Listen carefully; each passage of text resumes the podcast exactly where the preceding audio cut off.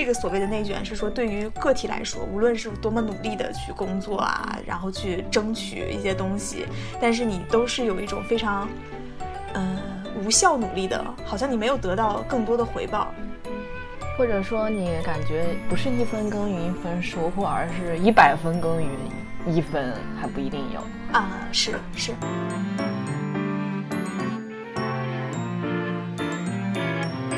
作为一个小学生，嗯，你英语词汇打词汇量一千五的话，在美国是够了，在海淀肯定是不够。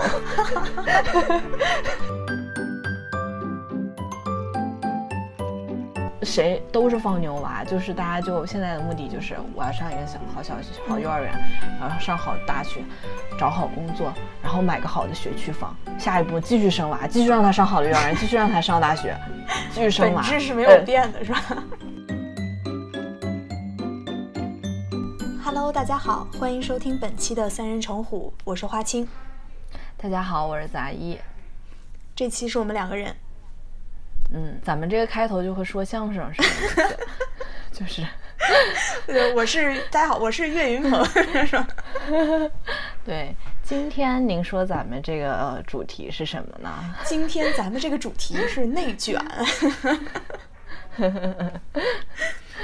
哎，还是正常说话吧，嗯。对，你一开始听“内卷”这个词，嗯，嗯，就是你有印象，你马上就明白他是在说什么了吗？好像有点那种感觉，因为这个词儿其实好像是今年开始，就我不太记得是哪一个时间节点了，就突然非常多。对。然后一听这个词儿，就会觉得好像是就大家都往往里挤的那个意思。对对对，有点理解，还挺形象的。对，就这个词儿字面意思看，哎，好像是是大概能理解是啥。但是没想到它被讨论其实这么多，我觉得最近还真的越说越多，就还蛮多的。可能也有一些所谓爆款文章出来。嗯，我一开始听就觉得这个词是个新词，然后我觉得是什么网络用语，因为我。我不是经常感觉在网上冲浪，应该还是非常熟悉这些词。嗯，一般第一时间我都知道它出处。结果这个词我就有点陌生。嗯，结果咱俩查了一下，发现它还挺学术的，是吧？对，就感觉好像还历经了几种变化，有很多学者对它有不同的定义，或者说它这个定义从最开始的慢慢泛化了。对，它其实感觉是一个社会学和人类学的一个词。嗯。然后它是那个，就是它是英文是 involution，然后就是其实是和 evolution 这种词感觉是来源于同样的，但是给了他一个不同的前缀。嗯，就是他感觉他的那种硬，他的那种方向性，对，他的方向是往里的，而不是往前的。嗯，所以是所谓的向内演进、向内演化。对，那咱们嗯嗯。要不你先说说这个学术上的这个概念？主要是我就不太敢说学术上的概念，咱们这就是现学现卖，简直。对，对，通过我们查阅了一些资料，简直了。就是因为其实我最开始理解就是那个大家一块往里挤嘛，但其实看了一些资料，就是说最开始其实是他说的是一种怎么说相对偏文化的一个概念，嗯。就是是那种低水平的复杂化，简单说来，就比如说哥特式的建筑，然后一些呃，他当时举例是说新西兰毛利人的那种装饰品，就看起来都非常的复杂，非常的嗯美，就哎，其实我觉得有点像骈文的那个意思，就你非常的复杂，看起来好像是华丽，对，但其实是那种无意义的堆叠。啊，当然不能说无意义吧，反正就是那种非常精细化的堆叠。就是它整体并没有向前去变化，而是不断的在内部变得更加复杂。这是他最开始提出来的，就有一个叫戈登威泽的一个学者，当然我也不知道他是谁嗯。他先提出来这个，然后后来第二步才有吉尔茨，就是把这个东西运用到农业上面，就是他出了一本书，是农业的内卷化，印度尼西亚生态变迁的过程。他是研究了印尼爪哇岛上面的一个当时那边的农民，然后土地的一些情况。嗯，他这边就是说说，随着印尼那边人口增加，然后每个人的生活水平并没有出现，呃，怎么说，就是维持在了一定的水平上。嗯嗯，然后呢说，但是当时因为土地就那么多，所以他的这个农业呢没办法向外延展，只能是向内，就变成了一个劳动力填充型的农业模式。这听起来有点复杂。啊，就是大家都投入到水稻生产中，对，只不过是地就这么一块儿，然后就不断的去怎么样去种这这片儿地，对，想办法把它种出更多的水稻。我不确定，其实，因为这个我觉得得看那个书，仔细的去研究一下，啊你才能真的 非常肯定的说它到底是啥意思。反正中间有这么一个阶段，就是这个农业引到农业上来了。之后，比较流行的说法就是黄宗智。这个学者，他出了书，什么就讲华北的小农经济与社会变迁，他就用“内卷化”这个词来去描述中国的小农农业，就是说是在有限的土地上投入了大量的劳动力，来获得总量的增长，但是呢，单位生产的边际效益却在递减，就是它是一种没有发展的增长。就是这个内卷化的说法，可能我们用的会更多一点，离我们这个时代也会更近一些。嗯嗯，所以其实，但感觉就是现在大家讨论的这个内卷化，和前面这个所谓低水平的复杂，还有这个印尼爪哇岛的那个内卷化，有一点不太一样了。就现在感觉是说，这个所谓的内卷是说，对于个体来说，无论是多么努力的去工作啊，然后去争取一些东西，但是你都是有一种非常，呃，无效努力的，好像你没有得到更多的回报。或者说你感觉不是一分耕耘一分收获，而是一百分耕耘一分还不一定有，啊，是是，有有种这种感觉。对，是这种感觉。我觉得我们其实今天想讨论的也是这种泛化的内卷，嗯，因为我们也没那么学术，也没有仔细研究过这些东西，可能更多想讨论这种社会现象，我们身边出现的一些事情和我们对这个东西的看法吧。嗯，呃，是，我觉得现在说这个内卷说的比较多的，嗯。就是比如说九九六啊，嗯。这是一个说的比较多的，还有一个就是教育系统里面，嗯比如说最近就是有一篇文章，什么，咱们刚刚才在这个三联这儿又阅读了一遍这篇文章，嗯叫《基点为王：中国顶尖高校年轻人的囚徒困境》。嗯他这个囚徒困境是说啥？就是说，大家如果都闲着啥也不干的话，就是也挺好的嘛。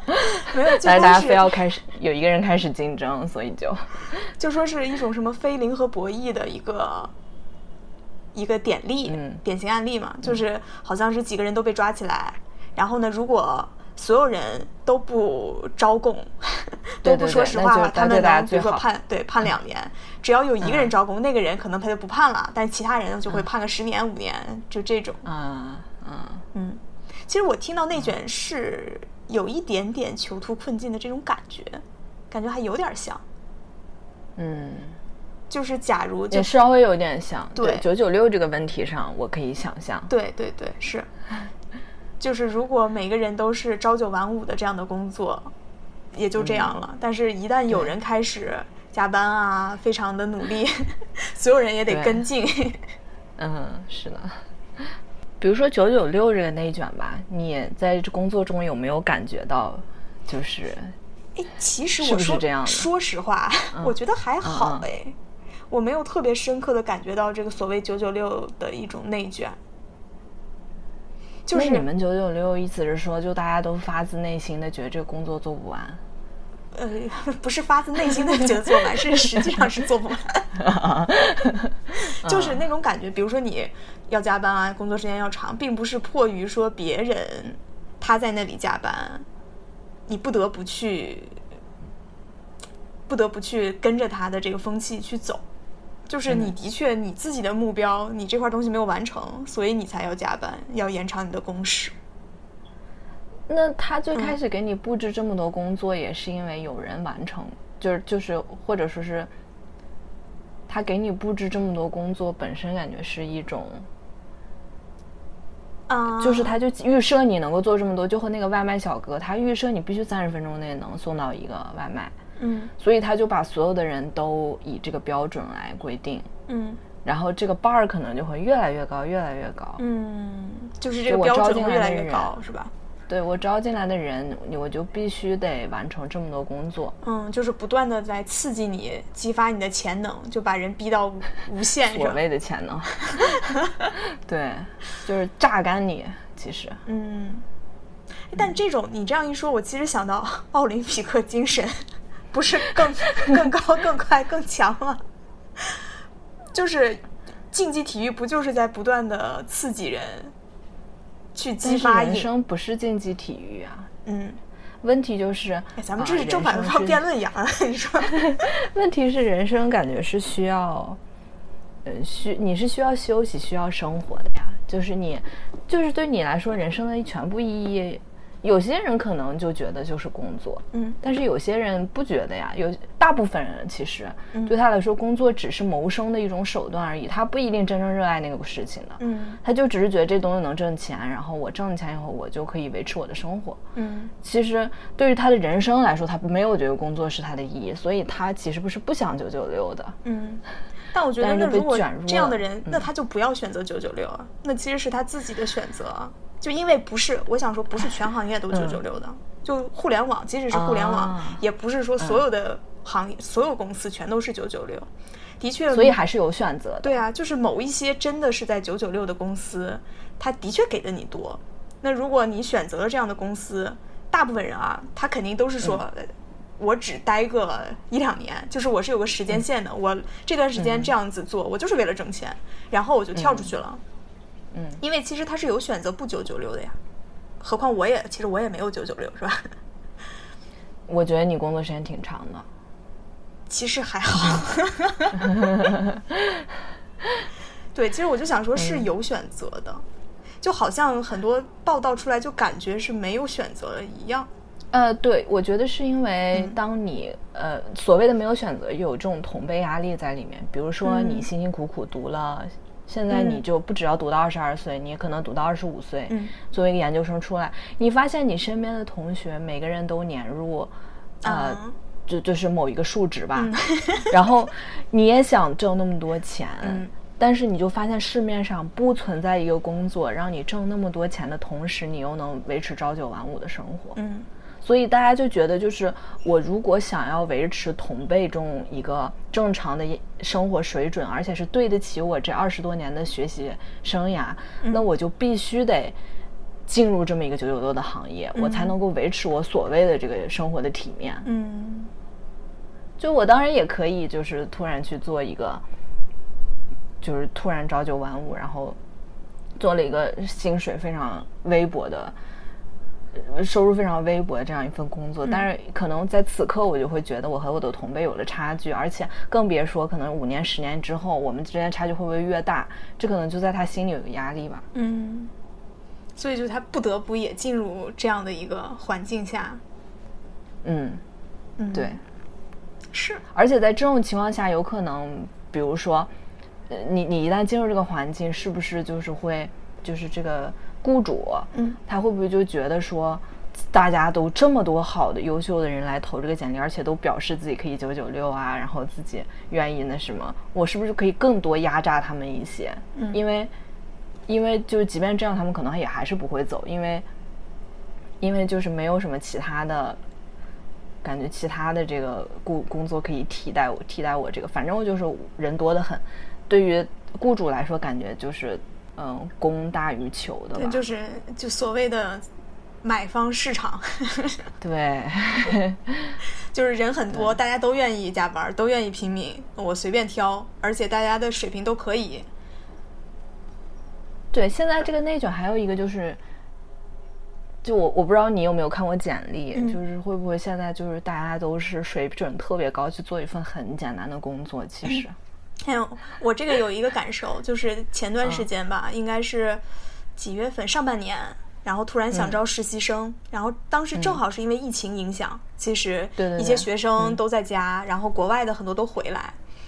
嗯，当时其实我们这个岗一般投简历的不是很多的，但是当时一放出来，就收到了可能有大几十封、将近一百封的简历，嗯。就基本上简历的水平都很好，就是学校。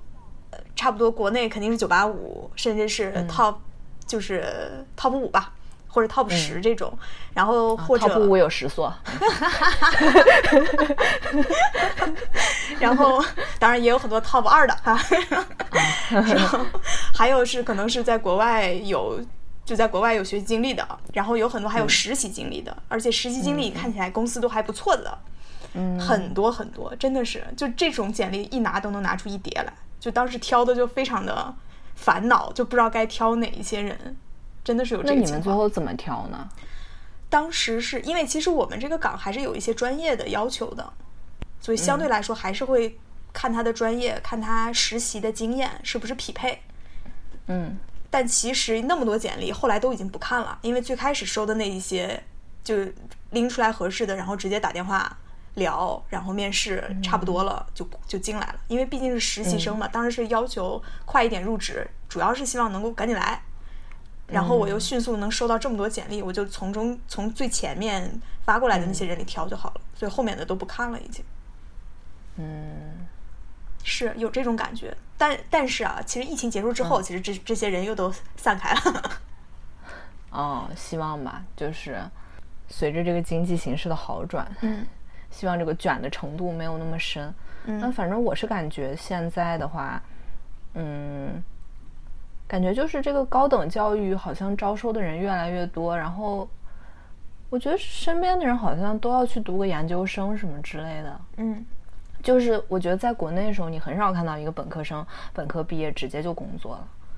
我感觉这个嗯在美国好像还挺普遍的。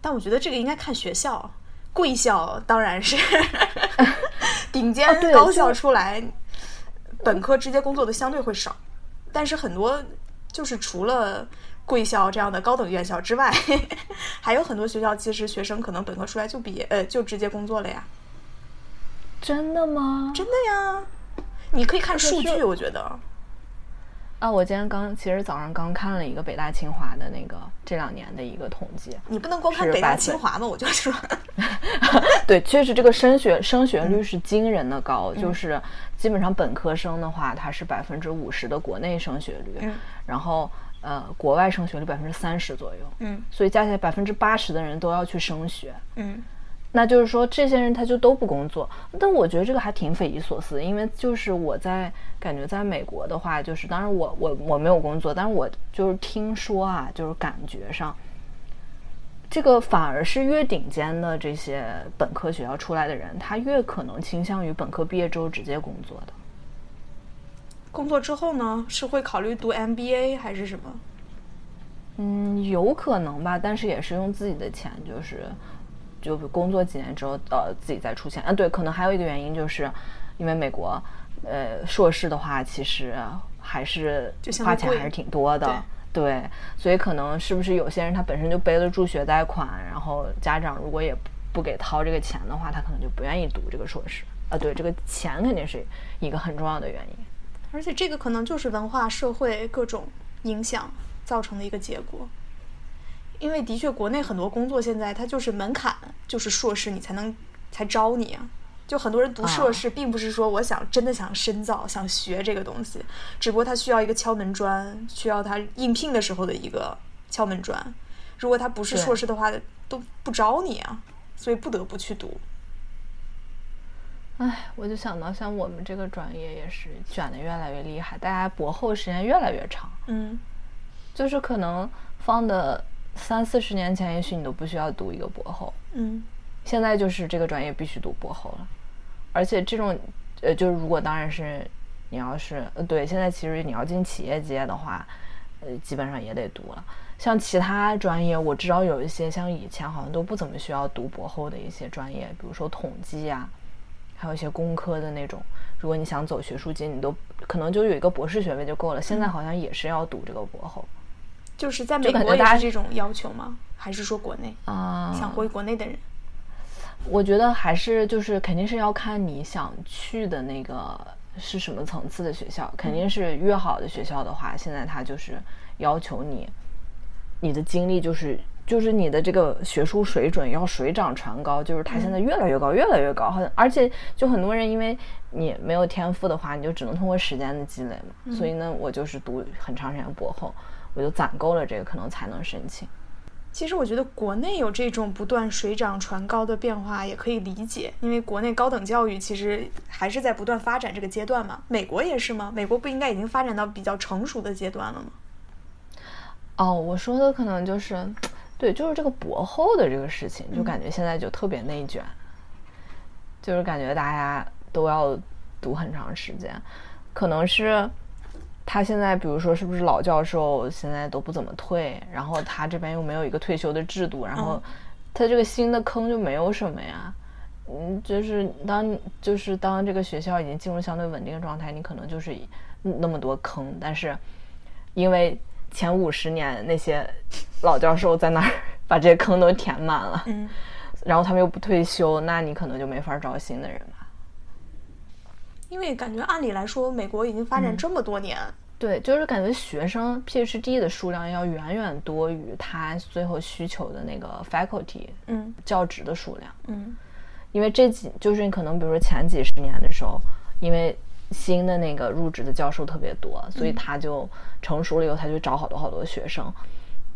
尤其是像生物这种，就是劳动密集型 这种研究，就大家都是壮壮劳力，然后在那儿做实验，就他招了特别多的学生。但是最后这些学生出来之后，他其实没有那么多学术界的职位给你，所以大家就变得很卷。啊，对，其实像可能理工科类的研究，怎么说，也就是近半个世纪才不断的发展起来的。嗯。而且可能跟他这个经费的，嗯，经费的这些都有关系。就是，比如说过去五十年是不是经费很充足，然后就培养了特别多的学生，结果到最后发现这些人无处可去。嗯。而现在经费其实又进入一个相对稳定的状态，甚至在川普这个时期，他其实是其实是呃，甚至往回收了收嘛，就是经费你其实是很少人能拿到了。所以，哎呀，这个教育的内卷，我觉得现在其实。这个小孩卷的特别厉害，嗯，哎呀，我觉得我已经习惯性的好像用内卷这个词来概括一切。其实我还是想说，就是这个词，嗯，并不是所有的竞争都叫内卷的，就是，就是我只是想说，现在这种现象，比如说你在，哎，你看《三十而已》没？或者你听说里面的情节没？我听说过吧，但听听的也不多。嗯，你可以说。对，或者是身边那种状况，现在上幼儿园，嗯，都听说就特别可怕的。就是小孩得去面试，家长还得去面试。嗯，这个面试我倒有听说过，就尤其一些私立的学校，嗯，他对家长是有一些要求的。好像那会儿上海小学吧，有些小学入学就是考家长，然后说家长出来说对不起孩子，实在不会做，就是都是一些那个就是国考、公考或者考研，哎，不是国考、公考那种行测题，其实是考那么难。对他考的是行测。就那种有的时候你也搞不清他逻辑到底是啥的那种题目啊，反正有有家长就是对不起孩子 没有考好怎么样？确实是，而且之前不是还说那个什么，作为一个小学生，嗯嗯，你英语词汇打词汇量一千五的话，在美国是够了，在海淀肯定是不够。就是就是现在那些什么。尤其是就是北京海淀，还有一个顺义区，嗯，就是听说那边有很多国际国际小学什么的，就是然后就产生了一个群体叫顺义妈妈啊，他们就是打破头，就是小学时候你为了在小学入学的时候，这小孩有个不错的简历，嗯，你小学生你就得去学这个什么。比如说马术呀，然后冰球啊，就是这种非常小众而贵族的运动，就是你你可不能去什么弹钢琴、去打乒乓球，这都是平民化运动，都绝对不行的。那就意思说也要参加一些比赛，拿一些成绩吗？嗯，哦，那肯定是最好的了呀。嗯，就是这种情况肯定是最好的。嗯，如果不行的话，你也得就是钻到这个小众的这个圈子里圈子里面。嗯，对。因为你想想，光冰球那一套装备闹下来，你就得多少钱？这本身就是一种筛选呀。嗯，那他这筛选的也是私立小学是吧？还是国际小学什么的？对，就是说可能国际小学就更加严重吧。那因为他肯定是又是国际又是私立，嗯进去以后都是那种什么双语教学之类的。嗯哎呀，然后就我就想到自己以前那个什么上中小学的时候可没这些事儿，嗯就现在感觉这些事儿都特别多，就是真的上个小学感觉特难于上青天。嗯。可是小学不是应该按户口划片儿进吗？就是公立小学的话，对，所以这些好像所说这些，哎呀，但是是不是那些都很难进啊？就是特别好的那个公立好像也很难进。嗯，好像都有什么一表生、二表生要提前几年排。哦，这样。对，算了，这个咱俩好像也都不太了解。感觉咱们是倒着说的，从工作然后往往回往学校说。对对对，哎，因为因为现在为什么就是他卷到了，为什么到幼儿园都卷？就是因为大家都想啊，我以后要有一个好工作，那往前倒推的话，我必须要有一个好大学。嗯那我往前倒推，我必须上好高中，我必须上好初中，我必须上好小学，所以我必须上好的幼儿园。就是你，就这个小孩刚生下来，他已经进入了这么样一条赛道，目的就是最后有一个好好的大学。哎，是的，其实有一些我知道一些朋友，他们就可能还没有生孩子的时候，就已经在考虑这个学区房的问题了，就是房子买在这儿，然后对应的这个就学校。嗯，是的，就是嗯就是我之前看到有谁说，就是以前不是有个什么笑话，就是有记者跑到那个村儿里面，然后看到一个放牛娃，就问他：“你这一辈子，你你就是你平时干什么？”他就说他就每天放牛。嗯然后，然后有记者就问他：“那你以后干嘛？”他说：“娶媳妇儿。”然后呢，然后就生孩子。嗯生了孩子干嘛？就继续放牛。嗯就是，然后大家都笑他说：“看这个放牛娃，他就一辈子就这么一种循环。但是你想想，大部分人的人生，谁都是放牛娃，就是大家就现在的目的就是我要上一个小好小学、好幼儿园，然后上好大学，找好工作，然后买个好的学区房。下一步继续生娃，继续让他上好的幼儿园，继续让他上大学，继续生 本娃。质是没呃有变的，是吧？对啊，就是就是为什么大家都进入了这样一种如此固定的轨道？嗯，就是就是你感觉你永远都挣脱不了这种循环。你在这个轨道里吗？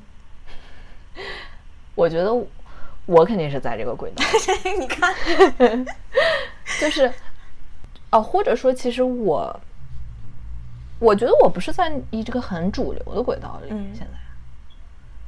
哦，对，还有就是之前不是说到这个小镇做题家嘛，嗯。就是我感觉那个那个组里面，我也稍微看了看，就是那个九八五什么废物小组，嗯。豆瓣上一个组，然后小镇做题家就是讲那种从小镇出身，呃，然后高考考的特别好，进入了一个好大学，结果进去之后发现自己一无是处，跟大城市来的同学没法比，嗯。然后他们就是每天在组里面讨论啊、自己生活中的一些困境。嗯。我觉得我我稍微看了看那个帖子，我也不是那个帖组的那个常驻的这个组员，嗯。我就稍微看了看，我觉得他们经常就是说啊，小镇做题家以后的这个出路，大家说一个就是转码，就是转变成码农，嗯。还有一个就是说要去考公务员，嗯。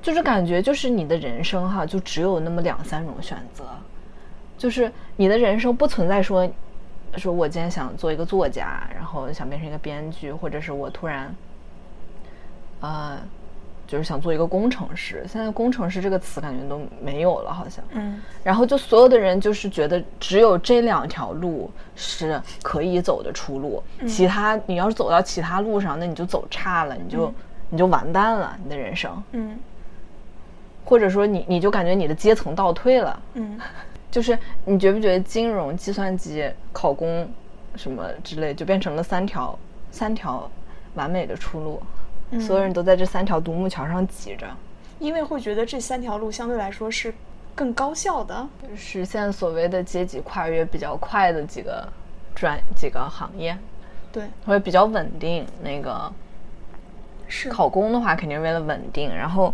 感觉金融和计算机在可见的未来也算是比较稳定的行业。嗯，你就像是留在北京的同学，其实大部分大家的选择也都很相近呀。为什么会选择这个职业？就是因为它可以提供户口，就是可以提供一些稀缺的资源。嗯，但这个东西就是你在北京，如果你想留下来是必须的。嗯，就是感觉人为了过上一个普通人的生活是拼尽了全力，然后最后就是为了过这样一种放牛娃、高级放牛娃的生活。嗯，是，所以感觉程序员才会怎么说自称是码农嘛？嗯，就其实也是就高级的搬砖工。那咱们可以说说，就是之前那个文章里面那个说大学生内卷，嗯，就是说什么绩点为王，嗯，然后大家都就是在大学里面，所有的人都为了绩点打破头。就是你上大学的时候感觉是这样吗？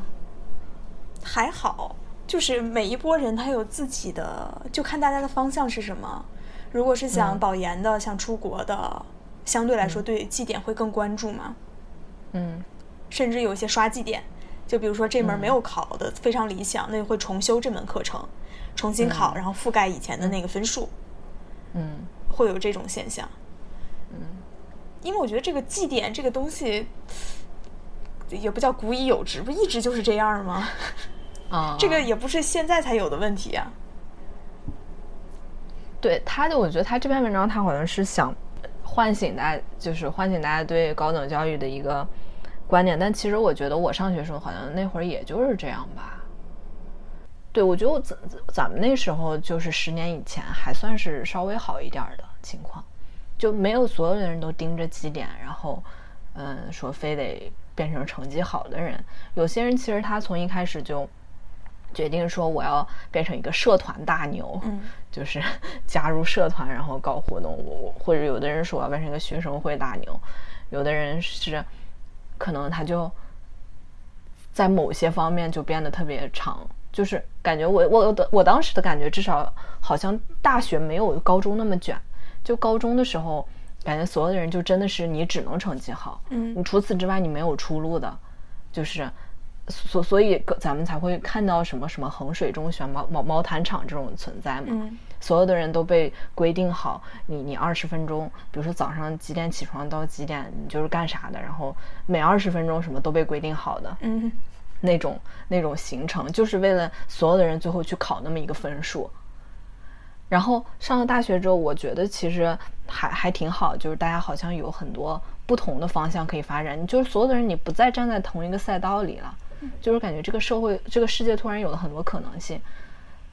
嗯，当然，你要是想走，比如说想保研、想出国这条路的话，你还是在那个赛道里，那你就还是要绩点，肯定还是稍微比较重要的一个东西。但也不至于到了打破头怎么样的这种程度啊。对，我觉得好像我们系就还好，我们这个生物专业还好。当跟当时饶毅的观念有有关系，因为他当时，因为当时饶毅不是还做院长嘛，然后我们一进来他就跟我们说，绩点不是最重要的啊，他就说，呃，什么，呃，GPA、GRE 还有托福，你就达到某个分数就可以了，再往上主要是你要去做一些科研啊什么的。然后等到我大学四年毕业了，然后我去申请的时候，我发现饶毅说的不对，不太对。这样，就我觉得基基点真的非常非常重要。就是他自己说啊，他原来做什么西北大学什么招生办的那个主席，他是 committee 的什么，然后他就筛这些人，他就是那样看的。可是我发现大部分美国学校，他根本就不了解中国的学生。嗯，他看的时候，他就是看你是不是系里面第一名。你是不是系里面第一名？这个衡量标准还不就是你的成绩吗？嗯，所以我觉得成绩非常非常重要。就我们系确实最后成绩好的人，你去学校就好；成绩不好的人，嗯，就是成绩一般的人，像我这种，然后我我我是在那儿做科研的，但是国内你科研环境你又怎么样呢？你最后写推荐信，老师还不让你自己写，然后你就对，你要科研能力没那么突出的话，说实话还是拼成绩会比较实际一点吧。这段话可以放给你的学弟学妹们听一下。所以，对，当然我因此过了几年，好像对于绩点没那么重视的生活，但是我其实本质上是有点后悔的。其实我当时真的没有使出全力来搞成绩，如果我真的使出全力来搞成绩，我可能也就不会那么痛苦。当时，嗯，这怪上饶毅了。我也不是怪他吧，我就觉得自己还是不太清楚这个体系是怎么运作的，所以好像没有抓到那个很很很关键的东西。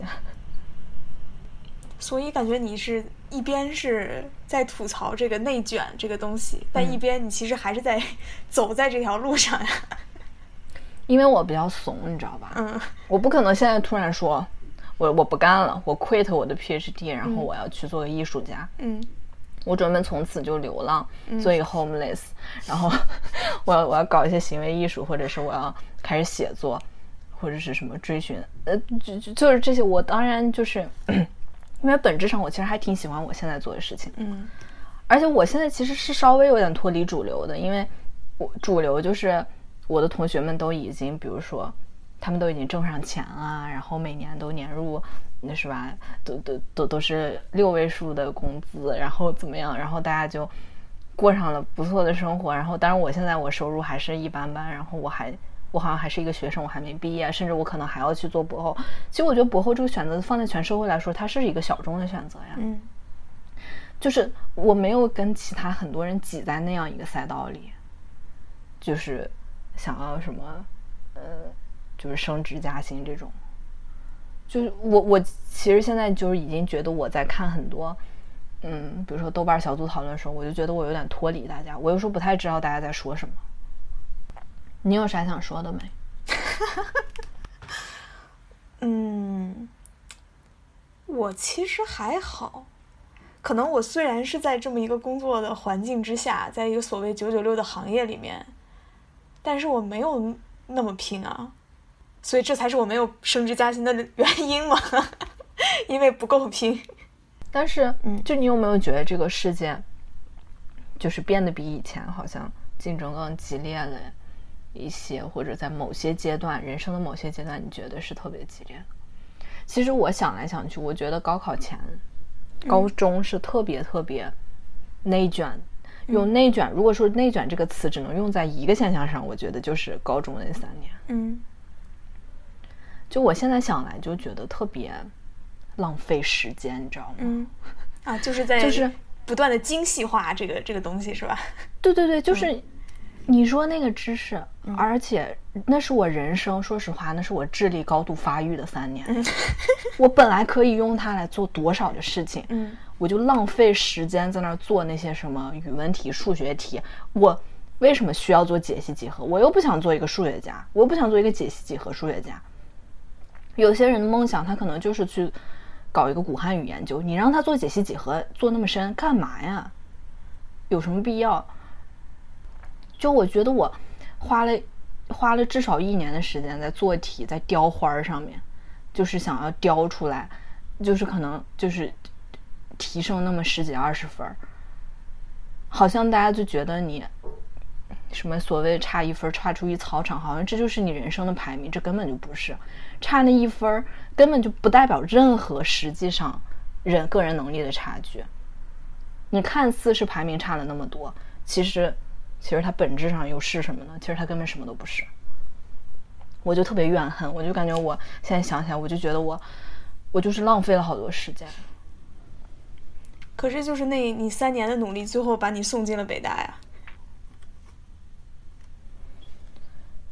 对啊，就觉得社会其实挺不公平的吧，就是感觉自己比别人高了十几二十分，好像因此。好像因此你上了北大，好像就变成全中国前百分之多少的人了，百分前百分之一的人。其实我在社会的排名，我并不是社会的前百分之一啊，也许。而且你本身你，你用什么东西来给一个人做排名啊？你这个说的发散了有点。对我我我我就是这样觉得，就是我觉得所谓内卷，就是如果你。你想要走上某一个轨道，你想要进入某一个赛道，我觉得才存在所谓内卷，就是你想要被人排名，嗯，你就存在这样的一个内卷。因为现在所有的人都就只追寻，就这个社会变得，我不知道为什么就变得他只承认同，他只承认一一种可能性了，他就只承认几种可能性，所以大家就都挤到这几个独木桥上。大家原来说哦，高考什么千军万马过独木桥，现在人生你就是这样呀。你你整个你不要说高考了，就你之后三四十年人生，大家都是在过独木桥，可能不是独木桥，可能有三个桥吧，考公、计算机、金融，所有人挤不上这个桥，掉到水里的人就说：“哎呀，那个什么失败了，内卷把我甩出来了。”嗯，其实你本身就不应该走上这几个独木桥，你就应该追寻你自己人生的意义啊。哎，所以就是如果。对啊，如果我现在我就我就不走上这几个轨道，就也能看到，其实同学中也有这样的人嘛。他可能很早就开始做一些别的事情，而且我不是之前还说，就咱们有个高中同学，不是他写的剧本什么入围戛纳啊？我觉得这种人就特别牛逼，特别好，就是敢走别人不敢走的路。你说在在咱们这种，在咱们这种什么？啊，理科实验班，呃，就就是这理科实验班比较受重视的这种重点高中，嗯，谁要是跳出来说想去北影当个表演系的学生，是不是就被人觉得是异类？就觉得你突然跟我们不在一个赛道上了，嗯，就所有的人都觉得我应该考那几所学校，我应该学一个理理工的科专业，然后最后出来我要就要变成那码农或者金融，这样才算是走在一个大众的路上，嗯，然后你突然冒出这么一个人来。就因为他突然脱离了你熟知的这个领域嘛，所以你就觉得他好厉害。嗯，挺好的呀。感觉，我感觉你听我又骂了一通，然后 又发表了一通不满，然后又是笑而不语。所以你觉得高中那三年还挺不错的？嗯，我没有觉得不错，或者说不好，我只是觉得那是没有办法必须经历的一个阶段。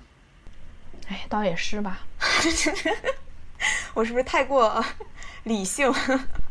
不是太过现实吗？就是，就是呃，对我就觉得我好多时候说那些话都特别理想主义。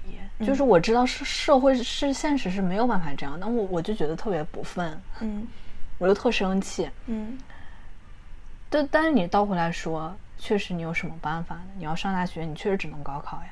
嗯。然后你为了高考，你肯定得在那儿雕花呀，你肯定得把题上做出花来才行。嗯，你肯定得把五年四高考三年模拟都做个遍呀。嗯，是，就当时只是为了一个目标来去做手头的事情。嗯，就是这样而已。而高考好像就是这场人生的缩影一样，就是之后你的人生其实也不停的就是这样，为了某一个目标去做很多无用功。其实你。如果完全脱离这一切，你想想你人生究竟想干什么？其实并不是不停的做题，但我觉得又不一样。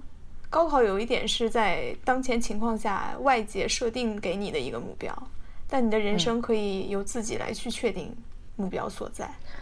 对，但你又不是完全自由的，因为你有同辈，你有环境，还有你的父母，是会有很多人的压力，逼迫你只能选某些东西。但相对来说，已经比高考要相对自由了呀。啊，你要说自由度的话，可能高考是一，然后你之后的人生可能是十，但是这个世界的满分是一百，永远没有人能够做到百分之百的自由。那肯定啊。哎，感觉这个什么自由意志还是不能够完全的存在。我是觉得完不可能做到百分之一百的呀，肯定都是有限度的自由。对，那咱们最后其实也聊的挺多的了。嗯。就说到底，感觉大家都说“内卷”这个词，还是感觉现在资源特别有限，是吧？嗯，就是咱们还没达到共产主义那种情况，就大家可以真正完全自己想做什么做什么，然后资源还是完全完完完全富足的。对，就是在有限的资源下，竞争不断的加剧。而且就是大家会说什么啊？感觉就是东亚三国的那个内卷化，感觉要比欧美严重好多。嗯，就是感觉欧美的人好像都活得很轻松的样子，然后就可以拥有大房子和车子。感觉在国内好像大家还是非常……但是其实欧美它还有一个问题是，它那个社会阶层特别固化，嗯，就是也不存在咱们这样高考的上升途径，嗯。就你穷人家孩子可能，就是确实，上不了常春藤，然后也上了的话，你可能也要背上一辈子的助学贷款。嗯，就你知道助学贷款这个事儿有多可怕吗？就美国利息之前碰到超级高的，我之前碰到之前听一个人说，他那个私私教，就我也上过那个人好多课，他在我们学校健身房做那个健身课的教练。然后他就平时带很多大课，然后有个同学就跟着他上那个小课嘛，他就在那儿说他要还助学贷款，他是上了耶鲁的，然后，但是他就他都他是零八年上大学好像，嗯，比咱们还大一点儿，嗯，他到现在都没还完，他就是每天就是疯狂的，就是这个健身教练是属于他的副业，嗯，他平时还要干自己别的事情。他就说他现在感觉那个利息越滚越多，越滚越多，就是好像比他原来借的钱还多。嗯，就是，就是就是就整个就感觉他不停的在还钱，然后也还不完。所以我觉得他还有点可怜。然后听了这个，我才发现，呃，因为他当时好像还说了一下他那个利息到底是多少，但是因为我反正不在金融行业，所以我也不知道他那个利息到底有多高。嗯，就印象中是一个大的夸张的数字，就是感觉他可能要还到四五十岁那种。都不一定能还完，所以就是咱们，咱们虽然咱们虽然国内人那么多那么多资源又有限，竞争这么激烈，但是好歹好像还有个盼头。感觉在美国的话，嗯，你要是生在一个穷人家庭，就这个确实是比较绝望，就是一辈子可能就沿着这条，就是你父母的模式就这样生活下去。哎，那你现在有觉得“内卷”这个词被滥用了吗？就是大家说啥都说内卷。还好，因为生活当中没有人用这个词。我我周边的人啊，没有人用这个词。哦，没人用这个词啊？对，好吧。虽然它非常这个词汇激非常激烈的在一些平台上面有一些讨论，但好像生活当中其实，起码我周围的人没有过多的关注它。嗯。其实我我也是觉得这个词现在可能有点滥用，就是大家看到，就是好多，就是主要是看网上的评论啊，就是一出现个什么事儿，大家就说啊内卷好严重。其实其实就是这个世界上就是 肯定是资源要是有限的话，你肯定是要有竞争的，但是也不是所有的竞争都是内卷呀。嗯，感觉大家现在好像有点滥用这个词，而当一个词被滥用的时候，就感觉就是失去了它本来意义嘛，就是。本来这可能是一个值得思考的方向，然后你一旦滥用了它，大家就会觉得没什么意思。这个东西，嗯，是，好吧，那今天主要又是我吐槽的一期，挺好的，厉害厉害厉害，什么大张伟吗？对 对对，啊对，之前为什么就说这个轨道的问题，我就感觉像李雪琴这种人。就是他，就是感觉是一个异类吧，嗯，就是感觉他是甩出公转轨道的那么一波人，然后人家现在活得特别好，嗯，我觉得他真的很厉害，内心强大。你你看李雪琴脱口秀了吗？没有，一定要去看，强烈向大家推荐脱脱口秀大会。嗯，好看了至少可以从社畜的生活里面缓解一下。嗯好的，那我们这期节目就到这里。嗯，好嘞，好嘞，感谢大家的收听，也感谢杂艺这一期的吐槽。就这样了，拜拜，拜拜。